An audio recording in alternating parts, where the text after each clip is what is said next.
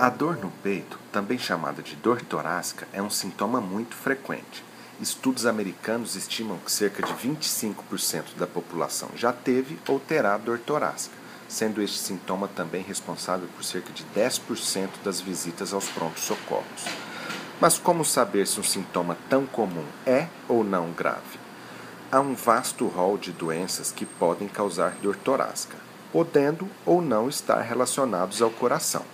Mas, em geral, o que motiva a procura por atendimento é um medo de alguma doença cardíaca, como o infarto do miocárdio. As doenças cardiovasculares estão entre as principais causas de morte do nosso país, sendo a doença isquêmica do coração responsável por 30% dessas mortes.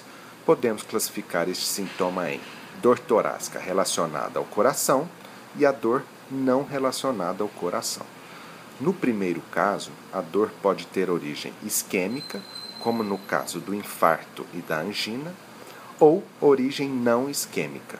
Neste caso, os principais diagnósticos podem ser a pericardite, que é uma inflamação da membrana que envolve o coração, a dissecção aguda da aorta, que é uma lesão na parede da principal artéria que sai do coração, e a embolia pulmonar, que é o deslocamento de um coágulo em direção ao pulmão proveniente de uma trombose venosa profunda, que comumente ocorre em membros inferiores. Agora, vamos falar das causas de dor torácica não relacionadas ao coração.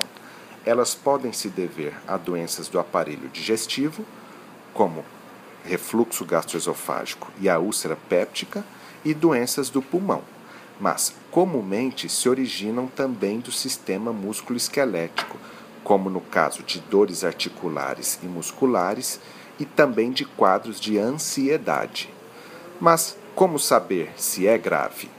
Algumas características da dor podem chamar atenção para diagnósticos mais graves, como início súbito, forte intensidade, características de aperto, rasgado ou perfurante irradiação para dorso, braço esquerdo ou mandíbula, piora da dor com esforço físico ou respiração, associação com sudorese, vômitos, palidez, falta de ar, perda de consciência e presença de fatores de risco para doenças cardiovasculares, como hipertensão, diabetes, hábito de fumar, entre outros.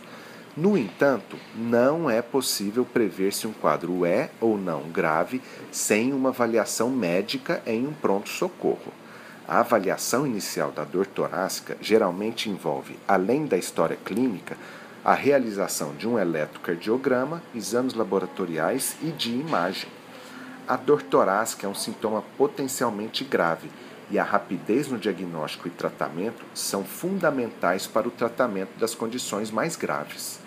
Não deixe de consultar um médico na presença de sintomas e lembre-se sempre de cuidar de sua saúde.